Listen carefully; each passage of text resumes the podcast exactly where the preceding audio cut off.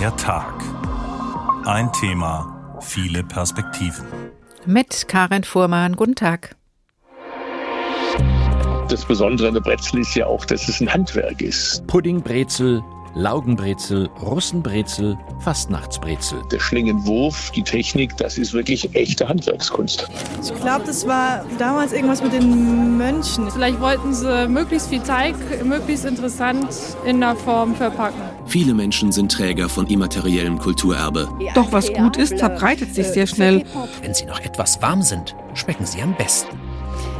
Bier brauen, Brot backen, Choral singen, das sind ganz besondere Tätigkeiten, keine Frage. Sie sind sogar so besonders, dass sie so zum immateriellen Kulturerbe zählen. Nun soll auch die Brezel immaterielles Kulturerbe werden. Der Antrag ist gestellt. Und weil es die Brezel nicht nur in Deutschland gibt, sondern auch in Österreich, der Schweiz und im Elsass, hofft der Bundeslandwirtschaftsminister auf eine länderübergreifende Initiative.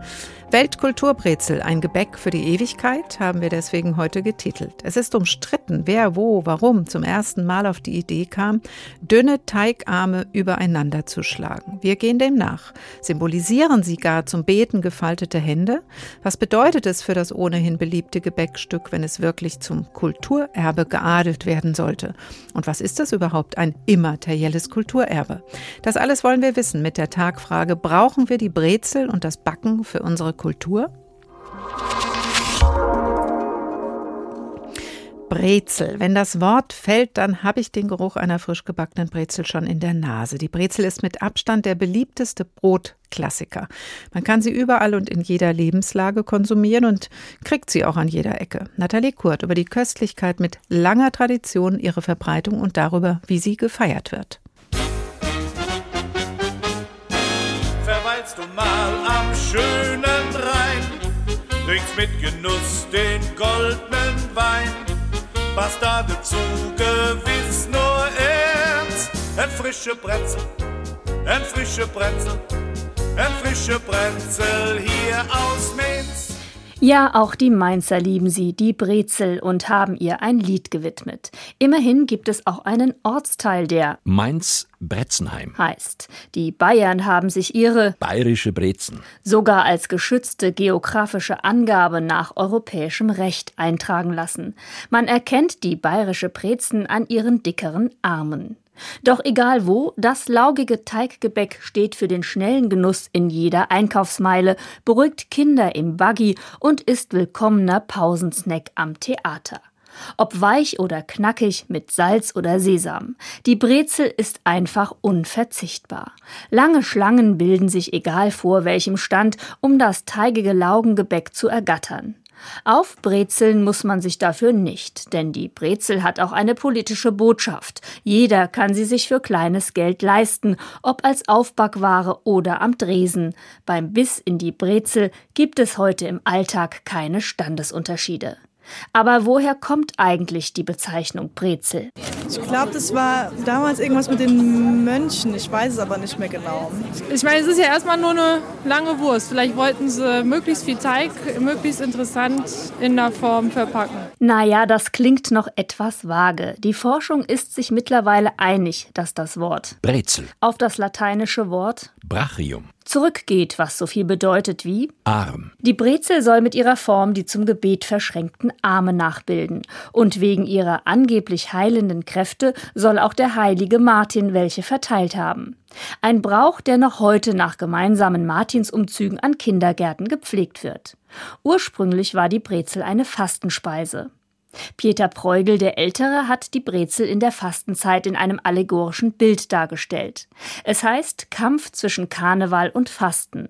Auf der linken Seite ist ein dicker Mann zu sehen, der auf einem Weinfass hockt und mit einem Fleischspieß auf eine ausgemergelte Frau zeigt, neben der dünne Fastenbrezel liegen.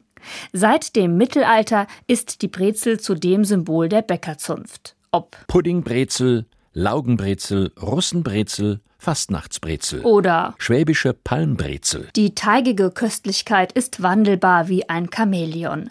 Speyerer Brezelfans haben der Brezel sogar ein Brezelfest erfunden und ihr ein Gedicht geschrieben. Was ich e tot, was ich e weg, was Hönsche und a Schrätzel und all das andere Gebäck, da lob ich mir mein Brezel. Der Erfolg der Brezel, die sich vom Aussehen her deutlich vom Brötchen unterscheidet, liegt sicher auch an ihrer außergewöhnlichen handlichen Form. Und deswegen gebührt auch einem Brezelbäcker das Schlusswort. Er erklärt nämlich, wie die charakteristische Schlinge in den Teig kommt. Der Brezelteig, 90 Gramm nehmen wir dazu. Dann äh, wird er auf 60 cm Länge ausgerollt von Hand und dann beide Hände an die Spitzen und dann gebe ich meiner rechten Hand einen richtigen Schwung. Er wirbelt einmal um sich selbst und schon ist der Knoten drin. Nathalie Kurt über die Brezel, das Erfolgsprodukt. Klaus Denninger, Leiter von Denningers Biomühlenbäckerei in Frankfurt-Bornheim. Guten Tag. Ja, hallo, Frau Fuhrmann, grüß Sie. Wie leicht oder schwer ist es denn, eine gute Brezel zu backen? Also das ist natürlich schon eine schwierigere Sache und ähm, braucht einiges an Fachwissen. Es fängt schon an, einen guten Teig hinzubekommen, der elastisch genug ist, um einen schönen Strang auszubilden. Dann das Flechten an sich. Da gibt es ja auch regionale Unterschiede, wie dann eine Brezel auszusehen hat. Ein bisschen mehr Bauch oder gleichartig. Und am Ende natürlich das Laugen und Backen.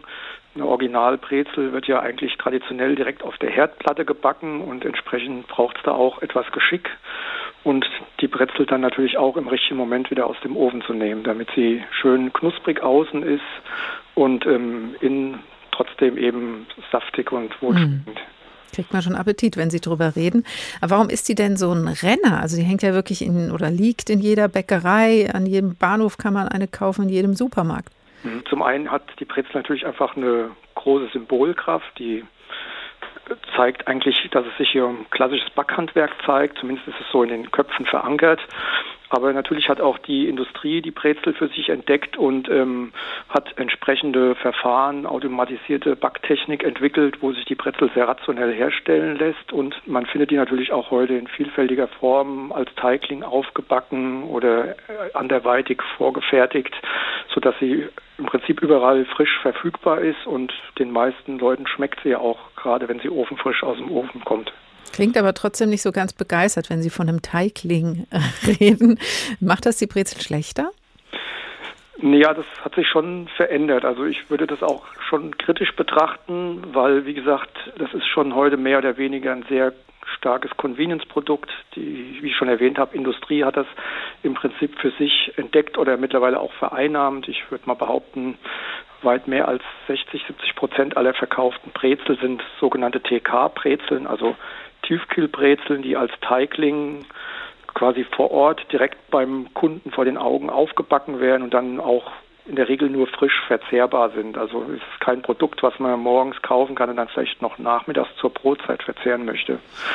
Und damit hat sich natürlich auch die Qualität an sich verändert. Hm. Backen Sie noch Brezeln? Also wir selber backen keine klassischen Laugenbrezeln mehr, manchmal auf Bestellung noch Brezeln in der Aufmachung, aber eben keine Laugenbrezeln mehr, weil ich das eher als ein regionales Produkt betrachte, also eher ein süddeutsches Produkt, ein bayerisches oder schwäbisches Produkt oder auch die klassische bayerische schwäbische Brezel, wie man sie erkennt. Und das wird bei uns hier in der Region weniger nachgefragt. Und wir haben uns auch ähm, auf die Fahne geschrieben, ein echter Bäcker zu sein, will ich jetzt mal so sagen. Also kein Schaubacken im Laden oder so eine Pseudofrische, indem wir alle halbe Stunde eben so eine aufgewärmte Brezel aus dem Ofen holen. In Bayern ist das vielleicht noch anders. Da ist die Laugenbrezel vielleicht auch noch ein gängiges Frühstücksgebäck und wird vielleicht auch noch richtig gebacken, so wie Sie das eben beschrieben haben, wie Sie es eigentlich gehört. Gibt es denn was Hessisches Vergleichbares? Natürlich hat jede Region vielleicht noch so sein eigenes Traditionsgebäck. In Frankfurt war das zum Beispiel früher mal der Wasserweg. Das werden sicher die etwas älteren Hörer noch kennen. Also so ein kräftig, fast schwarz ausgebackener Doppelweg. Und den gab es in jeder besseren Bäckerei. Den hat man dann auch eher zum deftigen Frühstück, also einer Fleischwurst oder einer Rindswurst gegessen. Aber da haben sich natürlich auch die Ernährungsgewohnheiten geändert und entsprechend findet man heute so ein Produkt auch weniger. Sie sind vor allen Dingen mit Brot beschäftigt, haben eben auch schon begründet, warum die Brezel bei Ihnen nicht mehr so eine große Rolle spielt. Aber Sie haben eben auch gesagt, ähm, das, was Sie auch bevorzugen, ist echtes Backhandwerk. Was macht denn Ihre Art, Brot zu backen aus?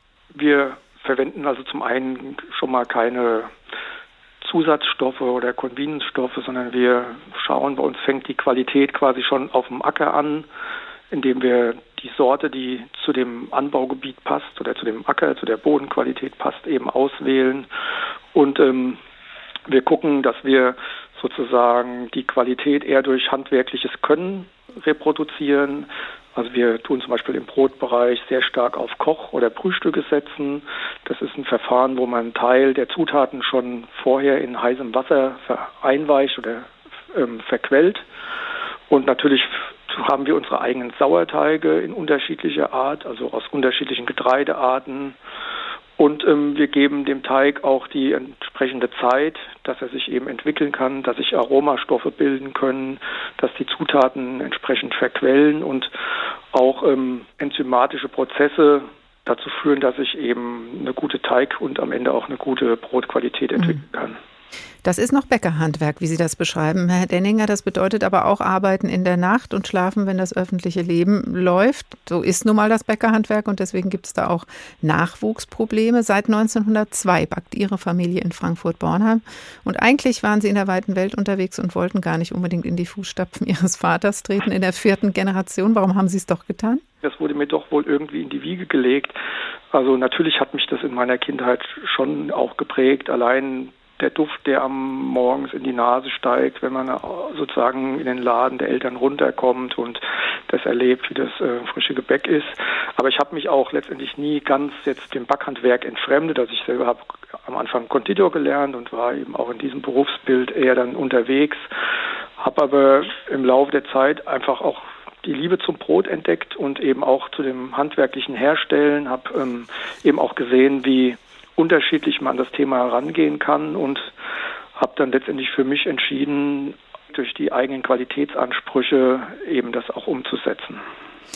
Und dann sind Sie doch eingestiegen. Jetzt klagt das Backhandwerk über Nachwuchsprobleme. Man könnte ja auch einfach sagen, wir machen mal andere Abläufe. Es gibt schon Bäckereien, die sagen, wir backen jetzt einfach morgens um sechs, fangen wir an. Äh, und dann gibt es das Brot halt erst mittags. Denken Sie über sowas nach, um einfach auch äh, mehr Nachwuchs zu kriegen? Ja, auf jeden Fall. Das ist auch bei uns ein Thema. Also in den vergangenen Jahren, sage ich mal, haben wir doch noch sehr stark von dem Bio-Bonus profitiert, in dem Sinn, dass ähm, natürlich Biobäcker schon immer einen relativ guten Ruf im Bereich der handwerklichen Herstellung hatten.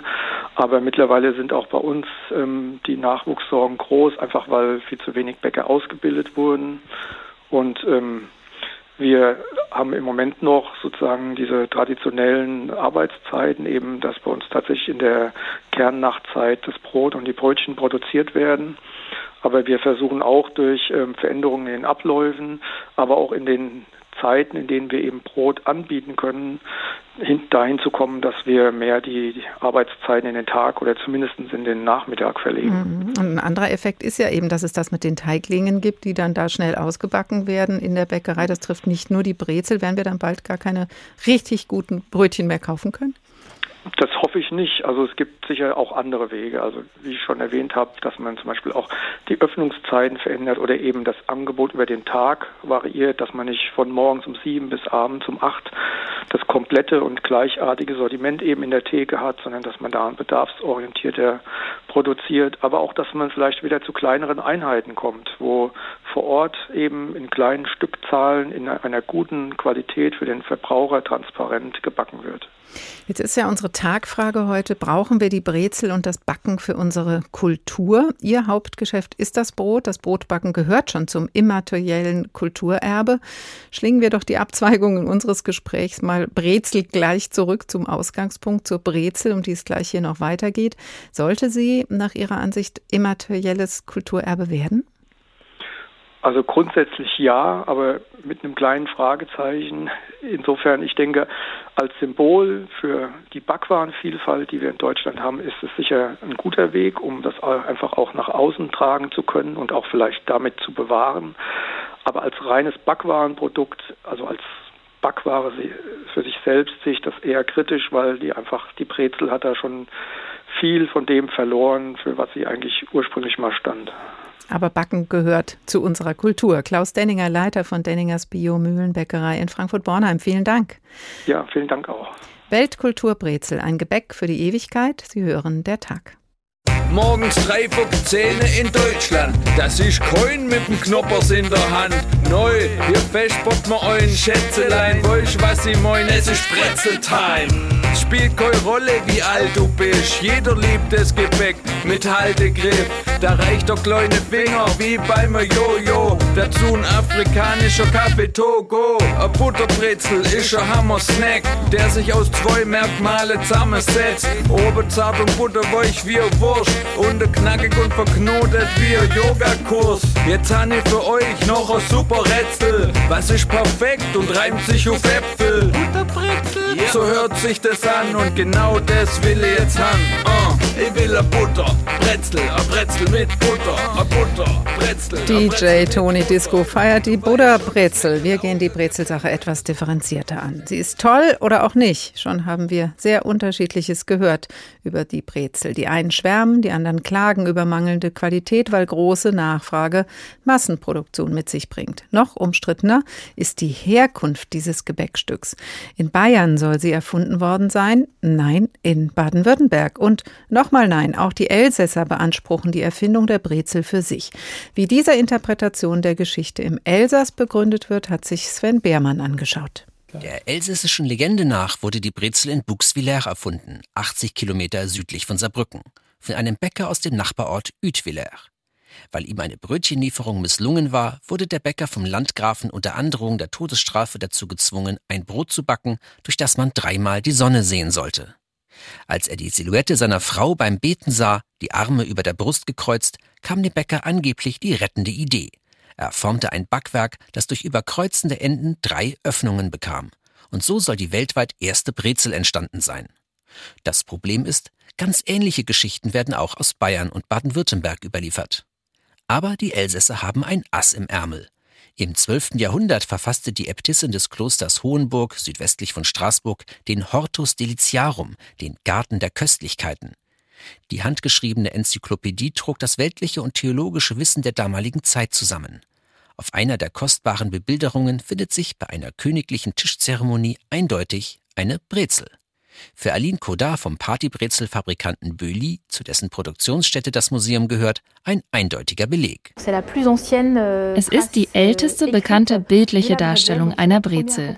Das beweist, die Brezel kommt aus dem Elsass. Zweites Argument der Elsässer. Seit Urzeiten werden in mehreren elsässischen Orten Brezelfeste gefeiert. Seit dem 14. Jahrhundert ist die Brezel das Wahrzeichen der elsässischen Bäcker. Drittes Argument. Am Stadtspital von Straßburg aus dem 16. Jahrhundert befindet sich über der Tür der ehemaligen Bäckerei eine Inschrift, auf der ein Brötchen mit einer Brezel kombiniert ist. Sind es also wirklich die Elsässer, die die Brezel erfunden haben? Für Katrin Gresbeck, Expertin für elsässische Traditionen, ist die Beweislast erdrückend. Ganz sicher stammt die Brezel aus dem Elsass. Die vielen Dokumente belegen es. Doch was gut ist, verbreitet sich sehr schnell. Und so wurde wohl auch die Brezel von anderen Regionen übernommen. Wir sind übrigens gern bereit und sogar stolz darauf, den Ruhm zu teilen sagt eine Frau, die selbst aus dem Elsass kommt. Bei allem Lokalpatriotismus. Am wahrscheinlichsten ist, dass die heutige Form der Brezel sich etappenweise entwickelt hat. Und zwar in vielen Regionen etwa zur gleichen Zeit. Grundlage ist ein Teig aus Mehl, Butter, Wasser, Salz und Hefe. Vor dem Backen wird die Brezel für wenige Sekunden in Natronlauge getaucht. Beim Backen reagiert das Natriumhydroxid durch die Wärme mit der Oberfläche des Teigs. Am Ende hakelt es noch Salz, dann muss die Brezel eine gute Viertelstunde backen. Und auch wenn die Frage, wer hat's erfunden, nicht eindeutig geklärt werden kann, optisch hat jede Region und jede Epoche ihre eigene Handschrift. So sind die Brezeln in Bayern meist sehr groß. In einigen Orten werden die Brezelarme nicht geschlungen, sondern nur übereinander gelegt. Was alle Brezeln eint, sie sollten möglichst frisch gegessen werden. Denn wenn sie noch etwas warm sind, schmecken sie am besten. Sven Beermann über die Geschichte der Brezel. Es gibt mehr als eine Geschichte. Gunther Hirschfelder, Professor für vergleichende Kulturwissenschaft an der Uni Regensburg und Buchautor, unter anderem ganz frisch erschienen Wer bestimmt, was wir essen. Guten Tag, Herr Hirschfelder.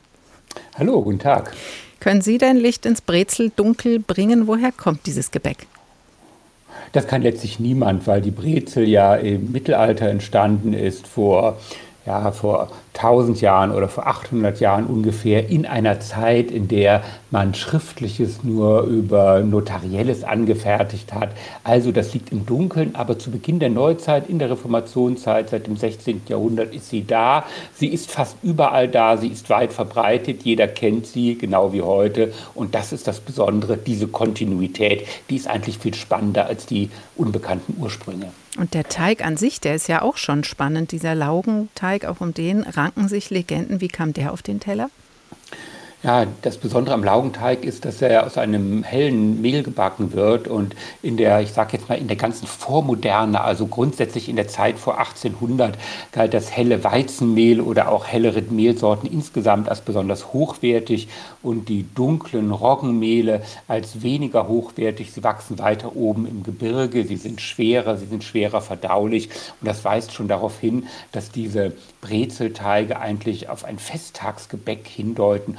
Isst man ja an jeder Ecke und selbst an jeder Autobahnraststätte mal schnell eine Brezel. Damals ein Festtagsgebäck und dann auch noch zu besonderen Anlässen. Und das macht die Brezel so besonders. Mhm. Und der hohe Butteranteil spricht für besondere Wertigkeit. Ja, das macht sie besonders. Festtagsgebäck, sagen Sie, Herr Hirschfelder. Einer Legende nach war das Vorbild ja eine Frau, die die Hände zum Beten übereinander legt. Diese Legende trägt sich in verschiedenen Regionen weiter. Ist diese religiöse Konnotation nachvollziehbar? Die ist unbedingt nachvollziehbar. Wir haben ja in der Vormoderne, die grundsätzlich christlich geprägt ist. Und wir müssen immer daran denken, es gab eigentlich bis in die Zeit um 1800 keinen fundamentalen Zweifel an der Existenz Gottes. Man glaubte immer, da ist ein Gott, der uns belohnt, der uns geschaffen hat, der uns auch strafen kann. Und insofern gab es viele Anlässe zu beten, auch für das Gute zu beten oder um Schaden abzuwenden. Und gerade beim Essen haben wir ein Tischgebet. Wir haben die besondere Bedeutung des Brotes in Form der Oblate an den Sonntagen im Abendmahl. Und insofern gehören Essen und Teig und Glaube ganz eng zusammen. Und was liegt näher, als etwa ein Brot so einzuritzen, dass ein Kreuz sichtbar wird oder eben ein Brot in Form gefalteter Hände herzustellen? Das ist doch logisch. Hm, es gibt ja auch eine Fastenbrezel in manchen Regionen. In der Fachsprache heißt das Gebildbrote. Das heißt also, dass man Gebäck religiös deutet, ist mit nicht nur bei der Brezel so?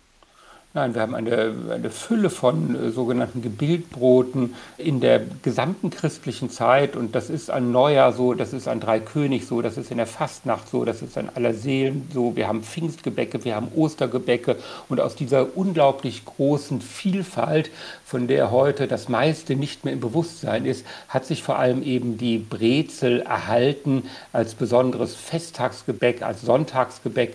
Und wir haben eben auch solche Fastnachts- oder Allerseelen Brezeln, zu denen dann eben hier dieser Sonntag aufgewertet worden ist, indem man was ganz Besonderes isst um nachzudenken über diesen Tag, um Gott zu danken, um das Leben zu feiern. All das steckt in der mhm. Sie heißt ja anderswo auch anders, die Brezen oder Brezel oder eben auch hochdeutsch die Brezel mit einem E hinten drin. Es gibt sie riesengroß und sehr klein als Salzbrezel mit Salzstangenteig. Es gibt sie mehr oder weniger salzig und natürlich auch süß mit weiß-schwarzem Teig, mit Marzipan, Mandeln, was auch immer, auch aus Blätterteig. Warum hat die sich in so viele Richtungen und in so vielen Regionen gleichzeitig entwickeln können? Wegen dieser besonderen Bedeutung im christlichen Kontext. Und die Brezel ist eben gut wahrnehmbar. Sie hat ein Alleinstellungsmerkmal. Oder wir, wir sehen doch in der heutigen Werbesprache ganz besonders, wie wichtig eine klare Symbolik ist. Das sehen wir bei Getränkemarken, das sehen wir bei Automarken, das sehen wir bei Computermarken, die ja auch manchmal dann so ein Fruchtsymbol haben. Das ist ein Erkennungswert. Er verspricht, das kann äh, eine bestimmte Qualität, etwas, was ich mir dann merken kann und erfolgreich solche Produkte zeichnet eben diese einzigartige Formensprache aus, dieser hohe Wiedererkennungswert. Und das haben wir bei der Brezel ganz besonders. Mhm. Und die Brezel können wir uns leichter merken als diese vielen Formen von Osterlämmern oder Hasengebäcken oder anderen Gebildbroten, die man direkt wieder vergisst. Die Brezel, die kennt doch jedes Kind.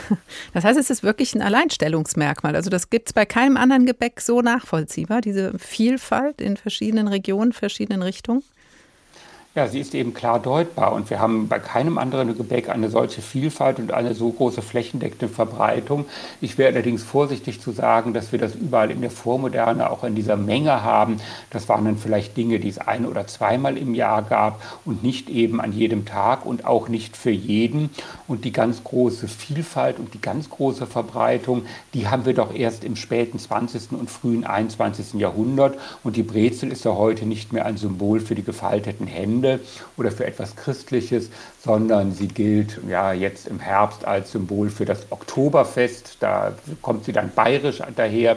Sie gilt als Symbol für das Deutsche und Touristen aus Übersee, aus Asien oder aus Amerika, die heute nach Deutschland kommen, die fragen nicht nach den Hintergründen, die haben im Kopf eben, dass es diese amerikanische Pretzel gibt und eben die deutsche Brezel. Und wer heute nach Berlin kommt oder auf ein Volksfest nach Hamburg und ist Tourist oder Touristin aus China, der sagt, ich will was typisch Deutsches, wenn es dann an einem Stand eine Brezel gibt, dann sagt er oder sie, da haben wir es doch, so sind die Deutschen, Brezel, Brezel, Brezel. Die Brezeldeutschen. Aber die Brezel gäbe es ja nicht, wenn schon nicht viel, viel früher jemand mal auf die Idee gekommen wäre, Getreide zu backen. Also gehen wir noch einen Schritt weiter zurück in der Backgeschichte. Wer hat denn damit überhaupt angefangen, einen Getreidebrei zu backen? Viele gleichzeitig. Wir nennen sowas Polygenese. Wir haben sowohl im vorderasiatischen Raum als auch bald im mitteleuropäischen Raum und im im kleinasiatischen Raum, also in der heutigen Türkei, am Ausgang der Altsteinzeit vor 20, 30.000 Jahren Menschen, die systematisch Gräsersamen gesammelt haben, also die Vorformen des heutigen Getreides, was es natürlich nicht so üppig gab wie heute, und haben daraus Breie hergestellt oder sie haben sie ein bisschen getrocknet. Da sind im Laufe der Zeit dann Breie draus geworden, als der Mensch vor 10.000 Jahren angefangen hat, Ackerbau zu betreiben, als er Abschied genommen hat vom Dasein als Jäger und Sammler. Da hat man dann das Getreide angebaut, man hat viel mehr Getreide gehabt, man hat Brei und später Fladen gemacht. Und vor ungefähr 5000 Jahren kommt dann die Hefe dazu. Und wir haben eben die ersten Formen des heutigen Brotes. Das entsteht an mehreren Orten gleichzeitig, einmal im alten Ägypten, aber auch im Zweistromland zwischen Euphrat und Tigris und sogar im Industal im heutigen Pakistan. Mit dem Brot ist da nochmal was ganz Besonderes passiert. Das vertiefen wir gleich nochmal. Vielen Dank bis hierhin, Professor Gunther Hirschfelder, Kulturwissenschaftler an der Uni Regensburg.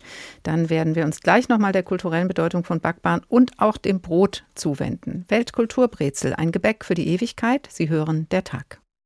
Ich war schon in New York am Times Square und han kurz einmal gedacht, dass sie daheim wär. Da gibt's auch Bretzler, aber mit P.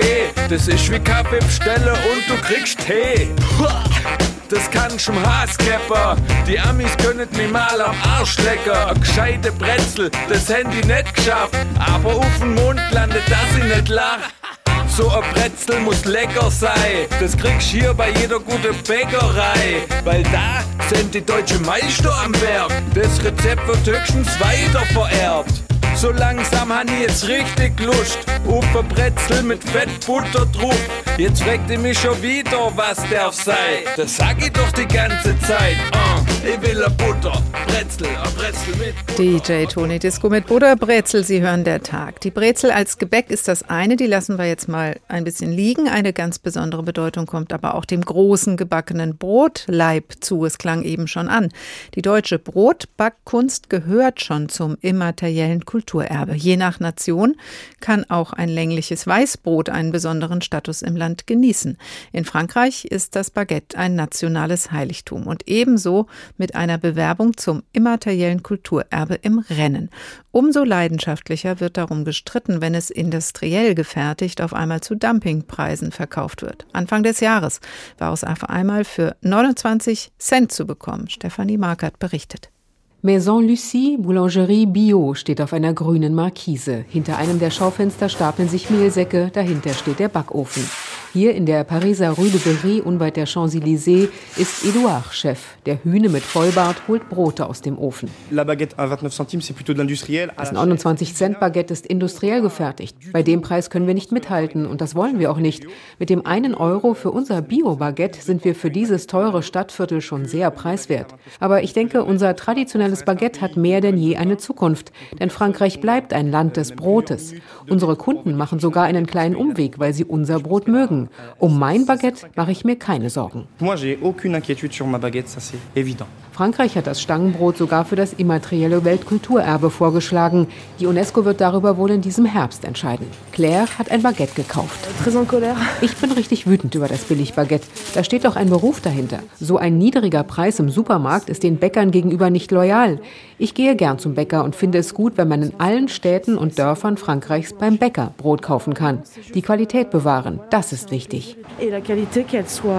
Ein berechtigter Wunsch. Denn gab es 1970 in Frankreich noch 55.000 Bäckereien, die selbst gebacken haben, sind es heute nur noch 35.000.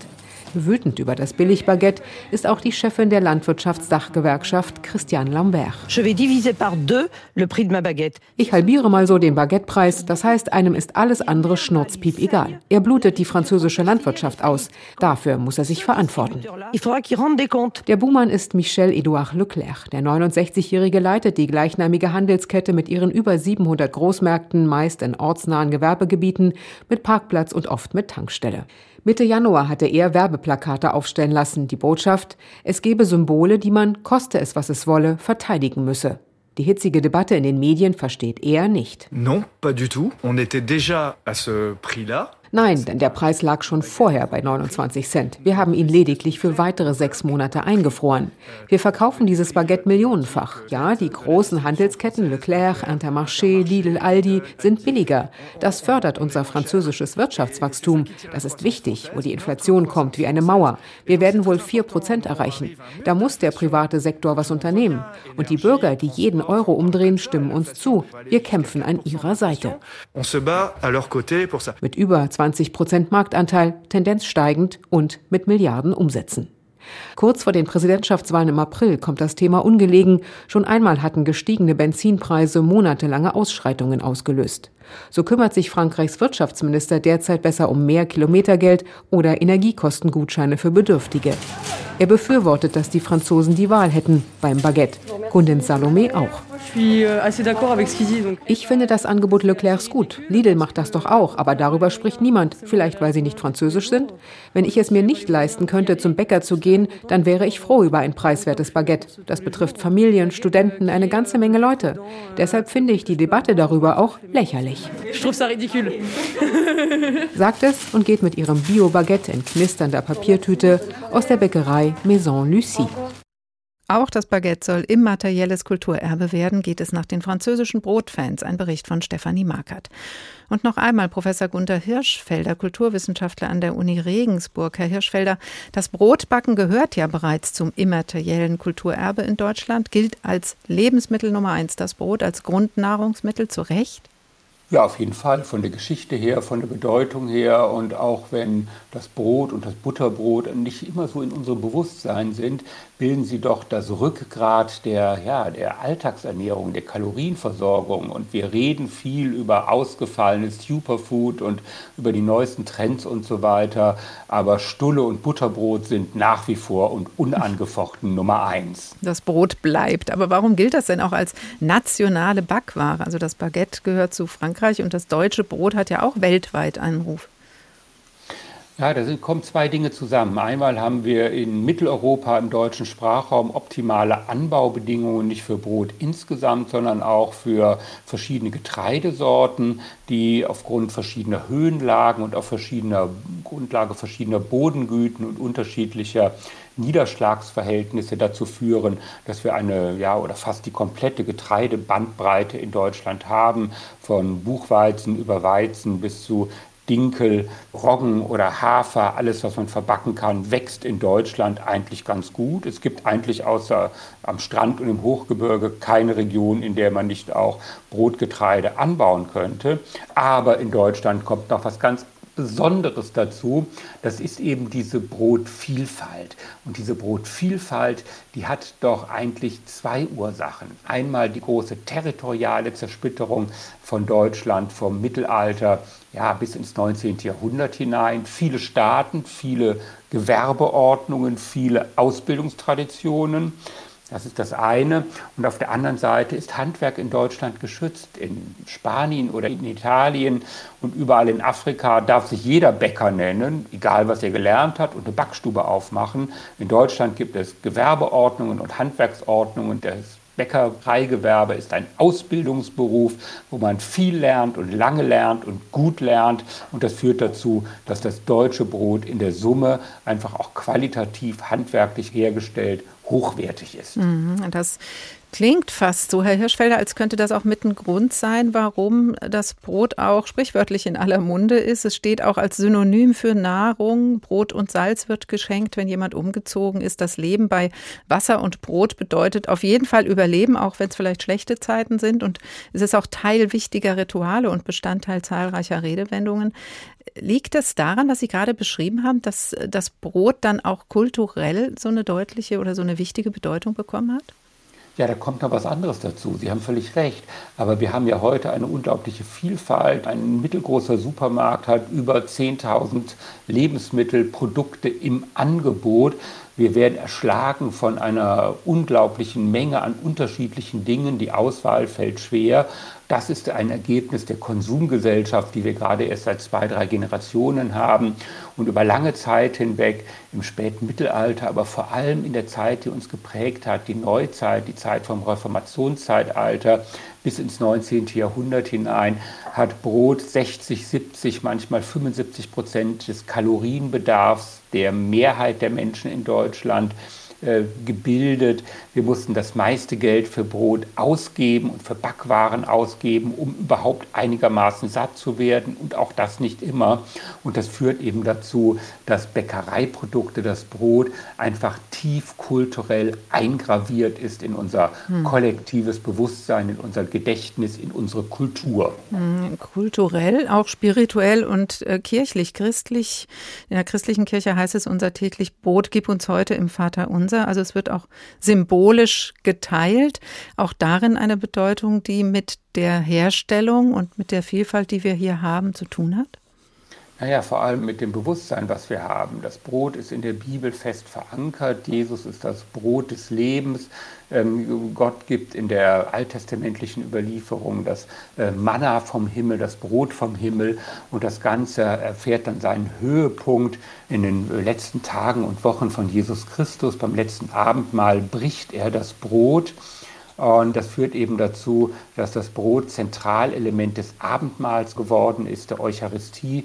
Das machen ja heute, naja, drei, vier, fünf Prozent der Bevölkerung jede Woche vielleicht einmal mit oder noch weniger.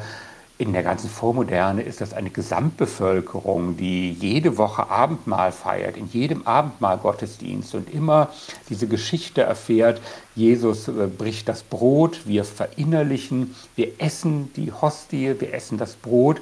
Dadurch verinnerlichen wir Jesus Christus, der in uns wird. Wir haben die Chance, überhaupt paradiesfähig zu sein. Wir haben eine Art Lebensversicherung.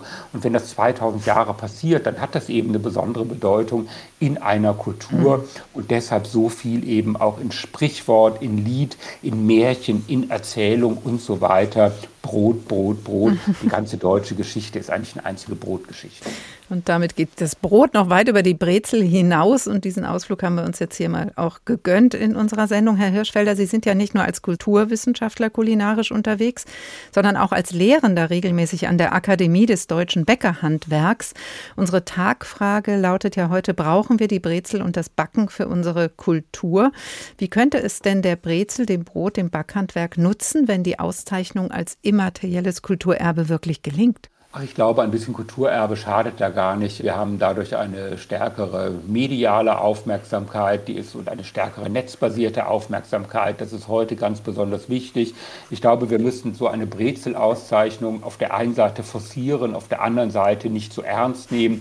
Das hat doch was Spielerisches und ich würde mir wünschen, dass man in den Foodblogs, die vor allem jüngere Menschen gerne besuchen, in diesem ganzen Traffic, der im Netz stattfindet, nicht nur über Goji-Beeren und irgendwelche Lebensmittel von fernher diskutiert, sondern dass man auch mal Brezel-Events macht, dass man über die Brezel diskutiert, dass wir neue Formen von Brezel backen mit neuen Inhaltsstoffen, mit neuen Belegungen. Das ist lustig, das ist optisch eine attraktive Sache. Schaden tut das auf jeden Fall nichts. Es gibt weiß Gott Schlimmeres auf dieser Welt, als positiv über Brezel nachzudenken und die Brezel zum Kulturerbe zu machen. Und sie ist ja auch ein Kulturerbe.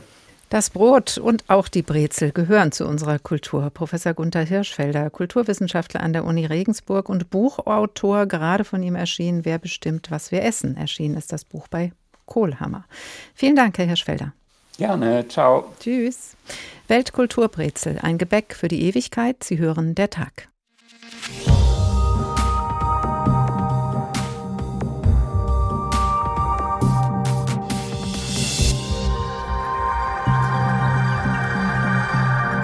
Von der Brezel zum Brot, zum Backen und wieder zurück zum Kulturerbe, unser Ausgangspunkt der Sendung. Denn dafür bewirbt sich jetzt das Brezelgebäck. 2012 hat Deutschland die UNESCO-Konvention zum Schutz des immateriellen Kulturerbes unterzeichnet. Damit war klar, nicht nur Bauwerke wie der Dom zu Speyer konnten zum Kulturerbe der Menschheit erklärt werden, sondern auch Bräuche und Traditionen. Die französische Küche genießt diesen Status bereits, auch der spanische Flamenco, die tibetische Oper, Yoga in Indien oder Reggae in Jamaika. Auch in Deutschland haben es schon einige Besonderheiten zum Kulturerbestatus geschafft, wie Nikolaus Buschlüter berichtet. 131 Einträge hat das bundesweite Verzeichnis für immaterielles Kulturerbe in Deutschland. Darunter 117 Kulturformen und 14 Modellprogramme zur Erhaltung immateriellen Kulturerbes. Zu den eingetragenen Kulturformen zählt nicht nur die schon erwähnte deutsche Brotkultur und das Choralsingen, sondern auch die Zubereitung und Anwendung von traditionellem Kalkmörtel und sogar das Skatspielen. Ziel der Mitgliedschaft ist die Vielfalt des lebendigen Kulturerbes in Deutschland und weltweit zu erhalten, zu pflegen und zu fördern, steht auf der Homepage der deutschen UNESCO-Kommission. Dort heißt es auch in einem Werbefilm ob Yoga, Orgelbau, Tango oder Alpinismus. Viele Menschen sind Träger von immateriellem Kulturerbe, pflegen das damit verbundene Wissen und Können und geben es an künftige Generationen weiter. Immaterielles Kulturerbe stärkt so den gemeinschaftlichen Zusammenhalt. Und verschafft den Mitgliedern vor allem Aufmerksamkeit. UNESCO Kulturerbe klingt eben immer gut, auch wenn es in diesem Fall nur immateriell ist. Deshalb gibt es auch viele Bewerber auf den Titel. Zuletzt gelang es der handwerklichen Apfelweinkultur in Hessen, in die Champions League der Kulturgüter aufgenommen zu werden. Barbara Völksen vom Hessischen Apfelweinzentrum in Hanau erklärt, wieso der Ebbelweih dabei sein musste. Es ist einfach eine Frage der Tradition der Traditionspflege und der Weitergabe. Und gerade im Zusammenhang mit dem immateriellen Kulturerbe ist ganz wichtig zu zeigen und sich bewusst zu machen, dass es nicht um einen musealen Erhalt geht, sondern es ist ganz wichtig zu zeigen, dass es gelebt ist. Vorgeschlagen werden die Kandidaten für das immaterielle Kulturerbe aus der Zivilgesellschaft, zum Beispiel von Trägergruppen wie dem Apfelweinzentrum. Die Entscheidung über die Aufnahme fallen dann die Bundesländer und die Bundesregierung mit Hilfe von Empfehlungen von Experten und Expertinnen aus der deutschen UNESCO-Kommission. Außer Ruhm und Anerkennung gibt es aber kein Geld für die Aufnahme in den Kreis des immateriellen Kulturerbes, weder vom Bund noch von der UNESCO. Auch die Unterstützung von staatlicher Seite ist also in gewisser Weise immateriell. Nikolaus Buschlüter über das, was schon heute in Deutschland als immaterielles Kulturerbe gilt. Da wird noch einmal deutlich, das immaterielle Kulturerbe ist nicht zu verwechseln mit dem UNESCO-Welterbe. Mit diesem Status werden Ensembles, Denkmäler, Naturstätten geschützt. Professor Christoph Brumann vom Max-Planck-Institut für ethnologische Forschung. Guten Tag. Guten Tag, Frau Fuhrmann. Sie haben sich viel mit diesen Welterbestätten beschäftigt. Macht denn diese UNESCO-Liste mit immateriellem Kulturerbe für Sie Sinn? Doch, das macht sie. Also es ist ja eh so, dass wir als Ethnologen eher uns die gesellschaftlichen, kulturellen Vorgänge angucken, versuchen sie zu verstehen, ohne dass wir sie jetzt unbedingt selber bewerten wollen. Aber wenn sich also genügend Leute finden, die so eine Auszeichnung für sinnvoll halten, dann muss ich schon davon ausgehen, dass sie für diese Leute dann eben auch eine Bedeutung hat und äh, sie dann jetzt auch kein Schaden, der dadurch entstehen könnte oder so. Also insofern, ja. Die, ja, die Frage ist ja, welcher Nutzen entsteht. 1972 hat man dieses Welterbe für Welterbestätten ins Leben gerufen. Die immateriellen Kulturerbe-Auszeichnungen gibt es erst seit 2003. Mit welchem Ziel? Mit dem Ziel schon, dass die Praktiken und Wissenskomplexe und ähnliches, was da ausgezeichnet worden ist, eben sich tatsächlich besser erhalten. Also so zumindest ist es allen verkauft äh, worden. Also darin bestand Einigkeit, dass also aus diesem Grunde jetzt eben neben der bekannten und berühmten Welterbekonvention noch eine zweite Konvention für das immaterielle Erbe her müsste. Und ein zweiter Aspekt war auch, dass man das Gefühl hatte, der globale Süden kommt beim Welterbe zu kurz. Und eine Idee, auf die auch dann sehr viele Staaten des Südens dann äh, sehr schnell angesprungen sind, ist eben die auch gewesen, dass, ja, ein bisschen stereotyp wohl gedacht, dass also die bunten Praktiken und Räuche im globalen Süden dann eben endlich ein Forum fänden, das ihnen mehr Aufmerksamkeit zubedingen würde, als es die Welterbeliste bis dahin getan hatte. Mm. Jetzt ist aber das Brotbacken, das Brauhandwerk, das Choralsingen, die ostfriesische Teekultur zum Beispiel immaterielles Kulturerbe. Andere Beispiele haben wir eben schon gehört. Was hat das denn alles miteinander gemeinsam? Äh, was hat es gemeinsam? Das sind alles ja eigentlich ganz gewöhnliche kulturelle Praktiken, auf die dann irgendjemand irgendwann einmal den Kulturerbe Blick geworfen hat. Und also aus diesem großen Fluss menschlicher Kultur dann eben dieses Stück dann eben rauszuschneiden, es als wichtig, als erhaltenswert, äh, förderungswürdig etc. zu deklarieren. Also das ist das, was ich da noch als Gemeinsamkeit sehe. Ansonsten ist das all das, was natürlich auf diesen nationalen, internationalen Listen des immateriellen Kulturerbes steht, schon sehr vielfältig. Also dann einen klaren roten Faden zu entdecken, ist nicht ganz leicht. Ich habe eben schon gesagt, es gibt nationale und internationale Listen. Warum wird da so getrennt? Das ist deshalb so, weil diese nationalen Listen eigentlich durch die internationale Ebene gewissermaßen auch vorgesehen sind. Also es ist sowohl beim Welterbe als auch bei der Konvention zum immateriellen Kulturerbe so, dass also diese internationalen Listen, die jeweils existieren, dass für diese Dinge, für die dafür nur Dinge nominiert werden sollen, die bereits auf nationalen Vorschlagslisten sind.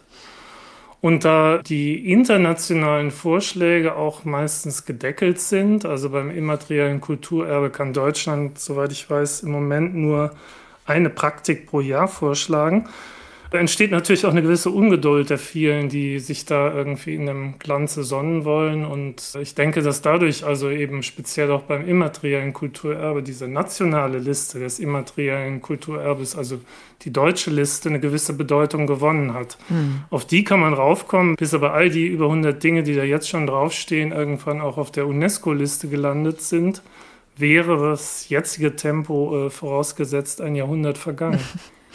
Aber was macht denn das so attraktiv? Also Deutschland ist eines der Länder, das rege Anträge stellt. Was macht dieses Label Welterbe oder auch immaterielles Kulturerbe so attraktiv? Also beim Welterbe ist es doch, glaube ich, äh, klar, dass, also mittlerweile vielfältig auch erwiesen, dass das natürlich schon Aufmerksamkeit bringt. Die Städten werden international bekannter, Besucherzahlen gehen in die Höhe. Also es ist nicht immer so, dass das explodiert, aber doch zumindest für ein paar Jahre ist deutlich ein Schub zu spüren und meistens auch eben dauerhaft eine gewisse Zuwachs erkenntlich und auch für andere Sachen, also für Förderung und letztlich sogar eben um den Denkmal- oder Naturschutz zu stärken gegen andere Interessen, also Rohstoffextraktion oder neue Bebauung oder so, kann das ein sehr wirksames Mittel sein. Das hat sich also an vielen Orten in der Welt sicherlich erwiesen. Beim immateriellen Kulturerbe ist mir die Sache selber ein bisschen unklarer, da diese Liste ja nach wie vor, also weder die UNESCO-Listen noch die nationale Liste so eine große Bekanntheit erlangt hat. Also denke ich mir, dass sich eben viele davon eben auch Aufmerksamkeit versprechen. Könnte sowas wie Verkaufsförderung sein oder so, oder eben auch einfach nur das ganz lautere Interesse der Praktik die gebührende Aufmerksamkeit zukommen zu lassen. Ob das denn jetzt wirklich dramatische Auswirkungen hat, müsste man dann die fragen, die also dann jetzt vielleicht sich schon länger auf diesen Listen befinden. Noch nicht lange, sondern eben gerade erst befindet sich die Brezel auf der nationalen Anwärterliste für das immaterielle Kulturerbe. Ja, Aufmerksamkeit kriegt sie, unter anderem durch diese Sendung. Aber wir haben auch vorhin von einem Bäcker gehört, dass die Brezel schon lange nicht mehr so ein richtiges bäckerhandwerkliches Produkt ist. Sie wird jetzt zunehmend aus Teiglingen schnell gebacken. Ähm, das fragt man sich natürlich jetzt, was bringt dann diese Auszeichnung oder ist sie überhaupt gerechtfertigt oder kann sie vielleicht gerade dann nochmal an der Stelle wieder werben für das richtige Backhandwerk und für eine ordentliche Brezel? Also ich als Laugenbrezel-Fan wäre froh, wenn, wenn dieser Effekt eintritt. Ja, wenn das also dann äh, Bäcker, also Produzenten, aber auch eben Käufer als äh, Motivation äh, nehmen, da doch etwas mehr das Handwerk zu stärken, die Produktqualität zu stärken, vielleicht den einen oder anderen Cent mehr zu investieren um dafür dann eben ein besseres Produkt zu bekommen als das, was äh, manche Bäckereikette so anbietet. Also wenn das der Effekt wäre, der am Ende dabei rauskäme, da wäre ich persönlich in keiner Weise unglücklich drüber. Aber ich höre ein leichtes Fragezeichen. Sie glauben nicht wirklich Sicher bin ich, ich weiß es nicht. Das, also das überzeigt mal, übersteigt meine prophetischen Fähigkeiten zu sagen, ob das jetzt wirklich etwas ist, was also jetzt über die Sendung, über, sagen wir mal, diesen und den nächsten Monat hinaus dann ein nachhaltigen Effekt hat, das wird man sehen müssen. Geben Sie der Brezel eine echte Chance, immaterielles Kulturerbe zu werden? Ich kenne leider die augenblicklichen Modalitäten der deutschen Vergabe nicht so ganz genau. Es ist ja so schon, dass da auch schon das Bäckerei-Handwerk, also schon auf der Liste steht. Also ob die Brezel dann als genügend unterschiedlich dazu empfunden wird, ist dann vielleicht die Frage. International, wie gesagt, da ist also eben sicherlich ein großer Antragsstau da. Da gibt es viele, viele äh, der schon bereits auf der deutschen Liste stehenden Praktiken, die also sicherlich eher dran sind, wenn es darum geht, auf die UNESCO-Liste zu kommen. Könnte also noch dauern mit der Brezel als immateriellem Kulturerbe und was es dann, dann bedeutet. Ist sie tatsächlich schon Kulturerbe, dann ist sie ja wirklich alt bis dahin. Sagt Professor Christoph Brumann, Laugenbrezel-Fan und Forschungsgruppenleiter am Max-Planck-Institut für ethnologische Forschung. Besten Dank. Und das war der Tag für heute. Ob wir die Brezel und das Backen für unsere Kultur brauchen wollten, wir wissen unter dem Titel Weltkulturbrezel ein Gebäck für die Ewigkeit. Für das Backen lässt sich die Frage klar mit Ja beantworten. So eng ist es mit unserer Kultur verflochten. Auch aus Ernährungsgründen hat es Eingang gefunden in unseren Alltag, denn damit lassen sich gesunde Getreidemischungen konservieren, zum Beispiel als Brot. Es muss nicht unbedingt die Brezel sein und eine Auszeichnung zum immateriellen Kulturerbe hätte ausschließlich symbolische Gründe. Gründe, aber es ist gut fürs Ansehen des Backhandwerks und eine gut gebackene Laugen Teigschlinge bleibt einfach eine feine Sache. Die Brezelsendung ist fertig gebacken, noch warm und liegt auch als Podcast in der ARD Audiothek und auch auf anderen Podcast-Plattformen vor, auch zum Abonnieren, der Tag HR. Und wenn Sie gerade am Abonnieren sind über unseren Newsletter, erfahren Sie unsere Themen schon vorab zu kriegen über hrinforadio.de oder hr2.de. Und über das Kontaktformular dort können Sie auch Ihre Themen, Fragen, Anregungen loswerden. Wir freuen uns. Ich heiße Karin Fuhrmann und wünsche Ihnen noch einen schönen schönen Tag.